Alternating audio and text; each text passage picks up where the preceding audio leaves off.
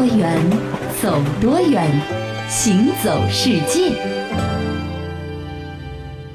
行走世界，大家好，我是一轮。各位好，我是贾云。在现在我们生活的世界范围之内啊，嗯有一些国家呢依然是饱受着战火的蹂躏。是这些国家当中呢，就有很多的文明古国，嗯确实也是有很多的这个文明的遗迹啊，在战火当中呢，就遭到了一些的摧残。嗯，那今天我们首先为大家来关注到的是叙利亚。叙利亚呢是一个在西亚和地中海东岸的阿拉伯国家。嗯，呃，叙利亚也是世界古老文明的发源地之一啊，它曾经经历了像罗马帝国、阿拉伯帝帝国、奥斯曼帝国等等一系列的大国呢，都曾经在叙利亚留下了它的印记。是的，那么从二零一一年的年初开始啊，爆发了叙利亚政府和叙利亚反对派之间旷日持久的冲突。那世界著名的文化遗产像帕尔米拉古城呢，就多次遭遇到了武装分子的攻占。虽然说盗取文物呢是武装分子攻占帕尔米拉的一大原因，但是帕尔米拉重要的战略位置呢，也使得这块地方成为了双方的争夺之地，那么也导致了一些不必要的这个损害。没错。那么这个帕尔米拉古城呢，是被誉为沙漠中的新娘，有这样的一个美誉。这广阔的沙漠和恢宏的建筑呢，就组成了现在的帕尔米拉古城。不过咱们现在看到的呢，只是它的遗址而已。嗯，那这种沙漠失落文明的形象呢，很像咱们中国新疆掩埋在一些沙漠中的古城那种形象。你比如说楼兰古城啊、高昌故国啊等等等等。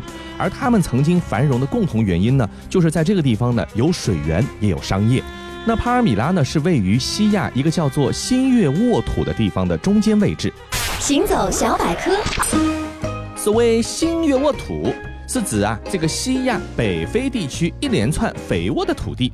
历史上呢，包括累范特、美索不达米亚和古埃及，也就是今天的以色列、黎巴嫩、约旦的部分地区、叙利亚、伊拉克、土耳其的东南部和埃及的东北部。由于啊，在地图上好像是一弯新月的形象，所以说美国的芝加哥大学的考古学家詹姆斯·布雷斯特德在一九零六年的时候，就把这一大片肥美的土地称为新月沃土。我们知道的两大河流幼发拉底河和底格里斯河呢，就是流经这个新月沃土的。那在灌溉的作用下，这片土地呢非常肥沃。早在七千年前，这里已经有粮食生产的基地了。那在这里发展起来的文明，就被后世称为两河文明。那么说到这个新月沃土啊，它其实呢分为了两个部分啊，嗯。因为自然的关系，呃，西部呢是埃及到西亚列古带，东部呢是两河流域，嗯。两者呢在西亚的列古带的北端呢很接近啊，无限的接近，是。也就是在叙利亚的阿勒颇这个点，嗯，那么两点之间呢直线最短，当时啊人们就想到了，如果能够从两河流域下游拉一条直线前往西岸的众多港口的话呢，就最好不过了。是啊，然而呢，这条直线上呢却是广布沙漠啊，非常难走，所以这也无疑是阻碍了两地之间的往来，东部和西部。嗯，进而呢也是阻碍了两河流域背后的印度洋和西亚列古带背后的地中海之间的交流。是的，嗯，这沙漠地带呢很难穿越，但是啊有一个前提条件，如果说适当距离内有绿洲作为中转站，那沙漠呢也并不是牢不可破的天堑。这人们找啊找啊找，终于给他们找到了这样的一个又有降水、距离又合适的中转站，它呢就是我们刚才说到的帕尔米拉。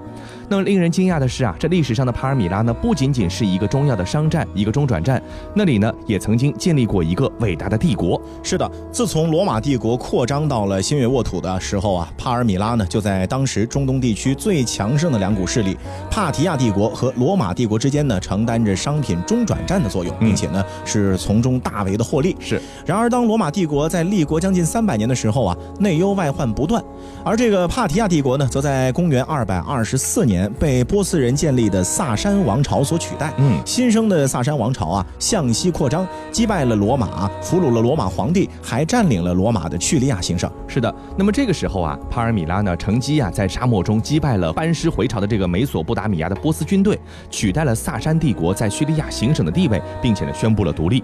在帕尔米拉国王奥登纳图斯和著名的芝诺比亚女王的先后领导下呢，原本啊它只是一座沙漠城市的帕尔米拉呢就不不断的向周边扩张，并且后来还成为了埃及和半个小亚细亚的主人了，大有啊在这个中东地区和罗马萨山鼎足而立的这样的一个气势。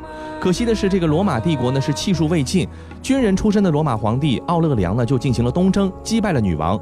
那么他们呢把军队呢攻到了帕尔米拉城下，后来呢就把城给攻破了，女王呢也是败逃被俘。当时啊，奥勒良呢用黄金锁链把这个女王呢铐着，把她给押回了罗马。它的结局呢也是众说纷纭，就成为了一段秘史。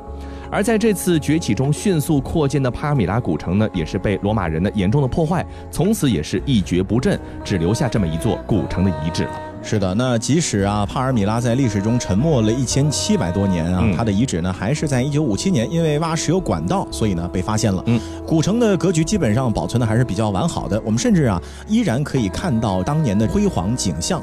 可是很不幸的呢，就是如此宝贵的人类的文化遗产啊，因为被武装分子的占领，所以呢也是目前遭到了严重的破坏。嗯，虽然叙利亚官方在收复帕尔米拉之后呢，曾经表示最糟糕的状况并没有发生，并且呢将花费五。五年的时间来修复古迹，但是这其中非常重要的，像贝尔夏明神庙和贝尔神庙呢，却已经被炸毁了。也就是说，即便要再修复，修出来的也不是古迹了。没错，那其实呢，我们了解历史呢，可以通过多种方式，一种呢是通过一些古迹啊这实物来了解，嗯，另外呢就是我们可以通过啊记录在纸上的这些历史这些文献来了解，嗯。那么说到这个记录在纸上的这个文献呢，这个载体啊纸的本身，那可以说是咱们中国人的一个骄傲了。对，这东汉蔡伦发明蔡侯纸呢，这已经是咱们四大发明的一个非常重要的一环了。嗯，其实说到中国的手工纸啊，已经有将近两千年的历史了啊。从东汉一直到现在的话，它呢就好像是火种一般，带给了全世界文化传播的光亮。嗯，那一般呢，比如说咱们的教科书都是认为蔡伦呢是纸张的发明者，但是啊，有越来越多的考古研究却发现，其实呢，蔡伦只是改进了造纸术，纸。并不是蔡伦发明的，是因为啊，在蔡伦之前呢，其实就已经有这个用麻制成的纸张出现了，啊，只不过可能没有今天用的蔡伦发明的那么好。是，不过啊，无论如何，今天的人们啊，之所以可以用上轻薄的纸张替代厚重的竹简和昂贵的羊皮纸呢，蔡伦还是功不可没的。嗯，蔡总管。这些个树皮、破麻布和旧渔网真是脏死了，让奴才为您清理掉吧。别动，那是我专门留下来造纸的。造纸？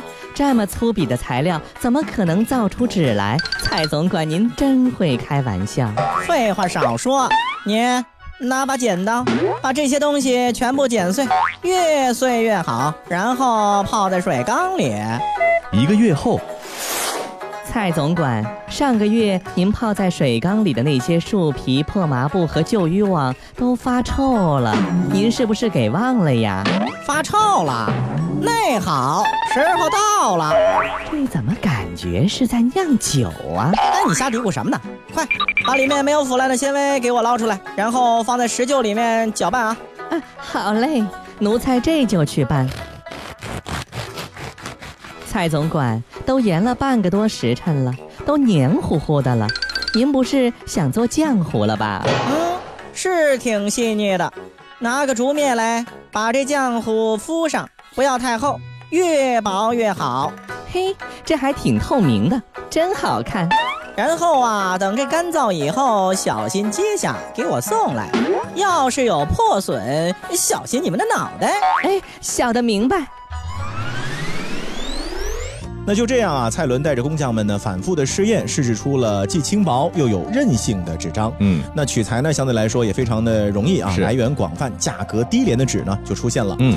元兴元年，也就是差不多在公元一零五年的时候呢，蔡伦向当时的汉和帝啊进献了他最新研制的纸张。是，那同时呢，他还把造纸的方法呢写成了奏折，连同纸张一起呢呈给了皇帝，得到了皇帝的赞赏，并且呢，皇帝诏令天下所有的人都要去推广和学习使用蔡伦的这种制纸的方法。嗯，那么很快的，朝廷的各官署、全国的各地呢，也都开始仿制起来了。嗯，那九年以后啊，蔡伦呢就因为他改进了造纸术。呢被封为龙庭侯，当时呢是十亿三百户，应该是不错的一个待遇了哈。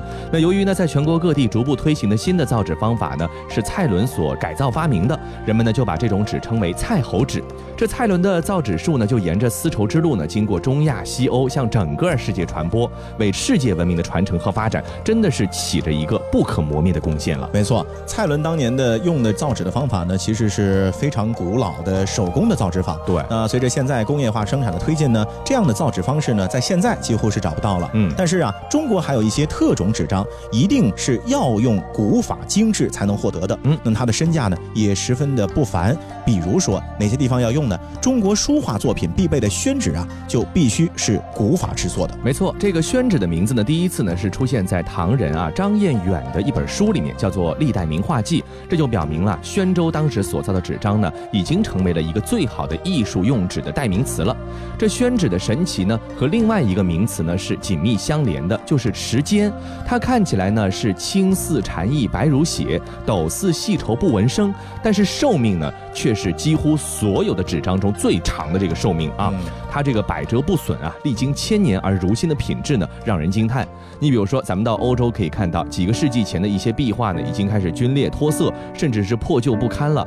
而美国国会图书馆呢，也早就产生了图书自毁的这样的危机。但是我国的很多的珍贵资料，比如说一些书画的真迹呢，就是因为当时使用了宣纸，到现在为止，大部分还是安然无恙的。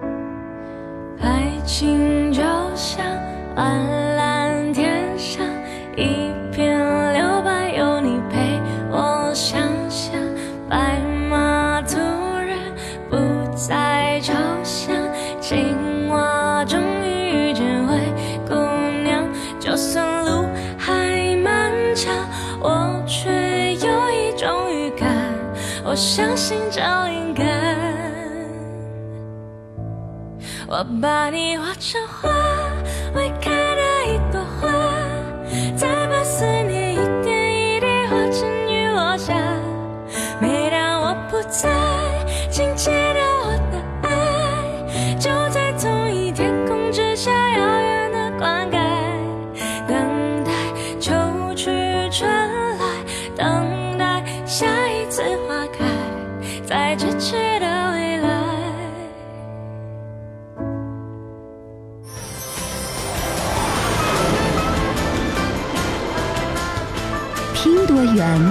走多远，行走世界。欢迎继续回到《行走世界》，大家好，我是一轮各。位好，我是贾云。这个前面咱们提到了中国古代的造纸工艺啊，因为蔡伦的改良呢，导致咱们的纸的质量突飞猛进，很多呢能够保存到现在。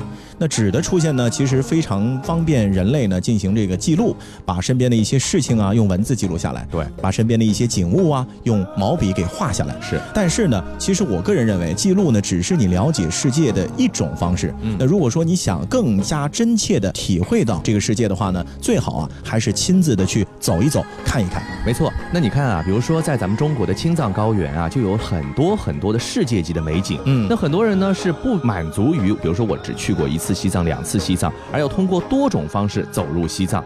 你看现在从公路自驾进入西藏的方法就有很多，比如说像新藏公路、青藏公路、川藏公路和滇藏公路等等等等，那么都是大家呢比较熟悉的一个热门的去西藏的自驾线路。但是很多人可能不知道啊，其实从云南的丙中洛到茶瓦龙茶语的丙察公路呢，是一条非常美丽而且呢知之甚少的这样的一条路。嗯那么为什么呢？是因为啊，它的这个交通呢非常不方便，路况又很差，选择这条路进入西藏的人呢是少之又少。但是也就是这样的一条道路，沿线呢是遍布着河谷、高山、草原、雪山、冰川、森林等等的不同的地貌，造就了一幅幅绝世美景。这可能是从照片上或者从画中呢体会不到的。那在这条公路的起点呢，叫做丙中洛的地方，便是另外的一个香格里拉。世界真奇妙。丙中洛位于贡山独龙族怒族自治县的北部，地势北高南低，是滇西北三大山脉高黎贡山、怒山、云岭和三江、怒江、澜沧江、金沙江的核心区。丙中洛原名为毕中，藏语意为藏族村。丙中洛原为怒族居住的地方。自清朝道光年间，藏族人从西藏、德钦、中甸等地陆续迁徙而来，成为这里的主要居民。那在丙中洛这个所在的地方呢，少数民族呢聚居，像独龙族和怒族两个民族呢是世代生活在那里的。说到独龙族呢，就会让人想到他们的这个纹面的习俗啊。那其实这样的习俗呢，也是独龙族人不得已而为之的一种自我保护手段。对，那说到独龙族人的纹面呢，其实不是所有人都要纹的，嗯一般呢仅限于妇女。是，当这个女孩子长到差不多十二三岁的时候呢，就开始呢要在脸上纹这个图案了，嗯以象征呢她开始成年了。是，那么根据据史籍的记载和民间的传说呢，独龙族妇女纹面的习俗的由来呢，其实有它特定的历史原因的。据说啊，两三百年之前，当地的土司和奴隶主的势力呢，是不断的对独龙族人进行盘剥和压榨。嗯每年呢，都要向独龙族人强行的收取各种各样名目繁多的供赋啊，甚至是连嘴、耳、鼻、头发都要征税。哇，那如果说你缴不起这个税，就会强行的掳走独龙族的妇女做奴隶，哦啊，来偿还债务。是那年轻漂亮的独龙族妇女呢，常常就面临着被掳走他乡的危险。是的，那么在这样的一种特殊的社会环境之下呢，独龙族的妇女为了免遭掳掠，逃避土司的蹂躏和践踏，就只好采用一种非常消极的自救办法，嗯就是纹面。让自己呢变得是人不像人，鬼不像鬼的，那么你一看就讨厌，一看就恶心，你自然就不会靠近了啊啊！久而久之呢，也就形成了独龙族的这个纹面的习俗啊，嗯并且呢，这种习俗一直是延续到了上个世纪的中叶。那今天的独龙族女性呢，早就不需要通过这种方式来保护自己了。嗯那如今在世的纹面的独龙族女性也已经只有个位数了。是的啊，所以这样的一种习俗呢，也即将成为永远的历史。嗯，那在丙中洛呢，还有一个非常有特色的少数民族呢，就是怒族。他们呢也有着和独龙族不一样的非常独特的一个生活方式。怒族的人口呢大约是独龙族的十倍，但是总数呢也大约只有七万人左右。这分布范围呢也略微的广一些，但大致呢都在怒江沿岸。这怒江大峡谷还有它两岸的碧罗雪山和高黎贡山呢，是层峦叠嶂、威严耸立、悬崖陡峭。这山谷中的水流呢，也是非常的湍急、汹涌澎湃。那自古以来呢，这里的交通呢就非常不方便。正所谓岩羊无路走，猴子也发愁。你可想而知那个地方的道路有多么的艰险。这整个怒江呢，只有几处水势稍微缓一点的渡口呢，可以用木船来摆渡。那除此之外呢，其他地方呢，既无法架桥梁，也不能涉过去啊，渡过去都是不可以的。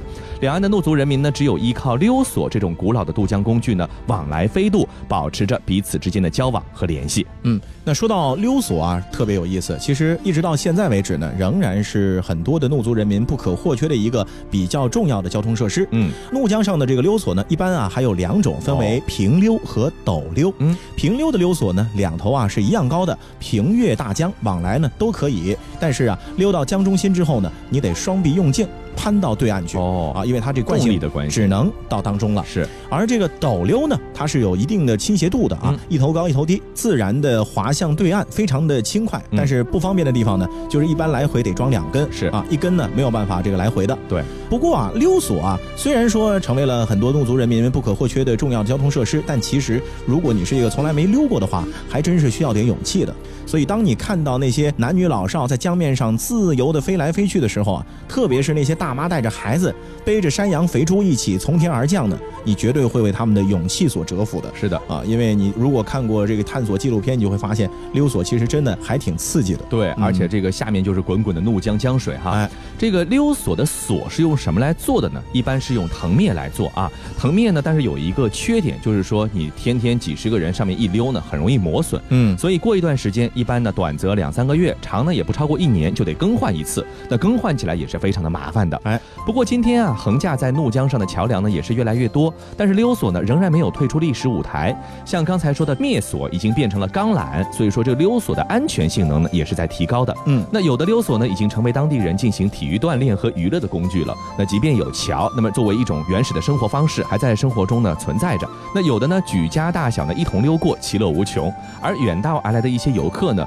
也可以亲身感受一下这凌空飞溜的这个惊险，感觉就是一种户外的体验和特殊的一种锻炼方式了。对，那说到底，为什么会有溜索这样的交通的方式呢？嗯其实还是和咱们中国的一个地理环境有关系啊。都知道中国呢西高东低，嗯西部呢山区的密布，自古以来呢其实交通就不是特别的方便。那么现在呢，因为开通了高铁、飞机场、公路，那么我们现在的东西部之间的运输呢，相对来说通畅很多了。嗯但是在以前呢，只能够通过一条非常特殊的道路，可能才能够向居住在西部广大地区的人民去输送他们需要的一些生活物品。是的，我们知道中国呢有两个重要的道路，嗯一个呢是丝绸之路，哎另一个就是西南边的茶马古道。嗯这茶马古道呢是指存在于中国西南地区，以马帮为主要交通工具的一个民间的国际商贸通道。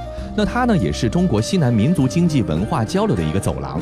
茶马古道呢是起源于古代西南边疆的茶马互市，它呢是兴于唐宋，盛于明清，在二战中后期呢还非常的兴盛。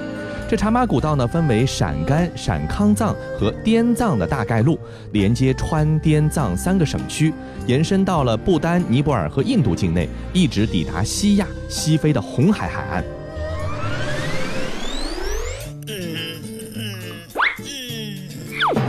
啊啊，总算拉出来了。啊，拉完了，呃开饭吧。爸爸，为什么每天要花这么多时间上厕所啊？因为我们生活在海拔三四千米的高寒山区，以糌粑、奶类、酥油、牛羊肉为主食，这吃下去的东西脂肪多、热量高，但又没有蔬菜，所以就会这样啦。哎呀，隔壁老王啊，你 out 嘞！现在人们都喝这种水，保管你一身轻松。这是什么？嗯，香香的，有点苦，也有点甜，这啥东西啊？这个叫茶叶，平常多喝点，保管你神清气爽。这么神奇？哎你哪儿来的？都是从这个云南啊、四川那边运过来的。这么远，那怕是得不到喽。哎你小子搂到没凑我嘛？哎，你不知道啊？村里头的老李、呃老杨、老于，呃，定期会去那边进茶的呀。我没钱，没钱，买不起，买不起。哎呀，不用你花钱，你个吝啬鬼，有你们家的马就能换了。什么？马可以换茶？对啊，云南、四川，你那边民间意识和军队征战都需要大量的骡马，供不应求，而我们就可以用自己养的马去换他们的茶叶啊。哦，得嘞，儿子，走着换茶叶去。茶马古道，茶马古道嘛，其实呢，最早就是茶叶和马的这个交易啊。嗯那也就这样呢，随着互补性的茶马的交易的出现呢，茶马互市就应运而生了。嗯，那就这样啊，藏区以及川滇的边缘地区出产的骡马毛皮药材等等，和川滇以及内地出产的茶叶、布匹、盐和日用品等等等等，在横断山区的高山深谷之间呢，南来北往流动不息。那随着社会经济的发展而更加的繁荣了起来，嗯形成了一条延续至今你都能够看到的茶马古道。是的，那么至于这个茶叶出口到东南亚呢，就是另外一个故事了。那据史料记载啊，中国茶叶呢最早向海外传播，可以追溯到南北朝时期。当时呢，中国商人在和蒙古毗邻的边境呢，通过以茶易物的方式向土耳其呢进行茶叶的输出。而隋唐时期呢，随着边贸市场的发展壮大，加上丝绸之路的开通，中国茶叶呢以茶马交易的方式，经过回鹘还有西域等地呢，向西亚、北亚和阿拉伯等国家呢进行输送，中途呢辗转西伯利亚，最终呢抵达了俄国还有欧洲各个国家。是的，千万不要小看茶马古道啊！嗯，它呢可是世界上通行里程最长的一条古代的商路了，是总行程在万里以上。嗯，自古以来呢，就很少啊有人是能够从头到尾走完茶马古道全程的。是，那古道沿途的很多商品集散地和中转站呢，就成为了滇川藏各地马帮行走茶马古道的起点或者是终点，嗯都是一段一段接力式的。是啊，而像丽江、拉萨、雅安、昌都等等呢，其实就是分坠在其中的城市了。嗯，那其中啊有一座古城丽江古城呢，因为保存的特别的完好，所以啊它也被誉为是活着的茶马重镇。是的，今天呢，你如果到丽江古城去旅游呢，就会发现有很多的骑行茶马古道的旅游活动、嗯啊。虽然说现在已经没有运输的功能了，但是可以让你看一看茶马古道和丝绸之路相比，它的这个路途呢是更加的艰险的。那大家熟悉的这个丽江古城呢，是位于滇川藏的这个交界点上。那么历史上的滇川藏贸易，还有宗教、民族文化等等的交流呢，都在这里汇聚起来。据《三国志》的记载，早在汉晋时期，纳西先民呢就和巴蜀汉商呢交换布、帛和盐、铁、牲畜等等产品。唐宋时期呢，和西藏吐蕃以及南诏大理国的交往呢更加的频繁。在《东巴经》里呢就有这样的记述，说藏商老板马帮九兄弟赶着九十九个驼子来的记述。到了元明和清初的时候呢，丽江已经形成了比较大的这个规模的市场了。市场上呢也是充斥着从各地赶来做生意的一些马帮。那么后来呢，丽江的纳西族人开始大规模的前往西藏经商。嗯在那以后啊，丽江人呢就把那些赶着马帮前往西藏做生意的人叫做藏客。嗯，很多纳西商人到藏区经商，以专销内地茶叶、丝绸、铜器皿为主。呃，与此同时呢，这西藏及他们当地的很多的商家呢，也是纷纷的到丽江来设店开号。丽江呢，也逐渐的成为了各路马帮的一个中转站。在这儿呢，大多数的商号和马帮呢，能够办好一切所需的货物。当时每年来往于丽江、西藏和国外的印度等地之间的马帮呢，大约有两万五千坨之多。哦，那随着大量的马帮的蜂拥而至呢，这古城中的积善村呢，它的中段还专门形成了卖马草的场地。这不但是人要补给，这马也得补给呀、嗯，这古城中的马店呢，也是随之的兴旺起来。这马帮的兴旺呢，是为丽江人的生活就带来了前所未有的繁荣。好了，以上就是这期《行走世界》的全部内容，感谢各位的收听，我们下期再见。再也不会有明月，再也不会有彩云，再也不会想他们，再也不想停留过去，再也别给我讲那里的故事，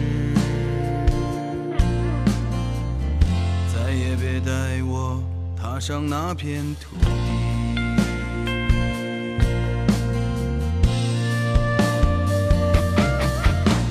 一路昂头的青春，数不尽夜的星辰，雨季轻刷着。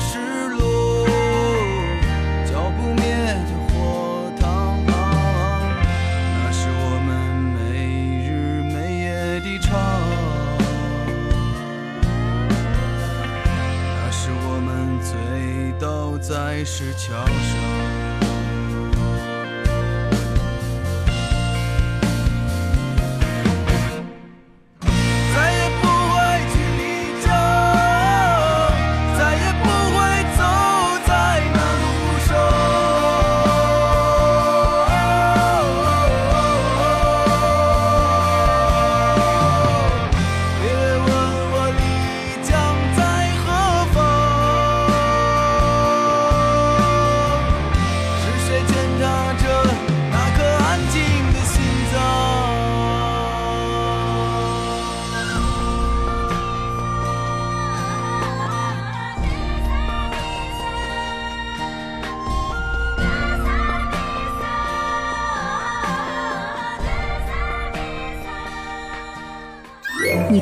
许多美景，却不知它们之间的化学反应。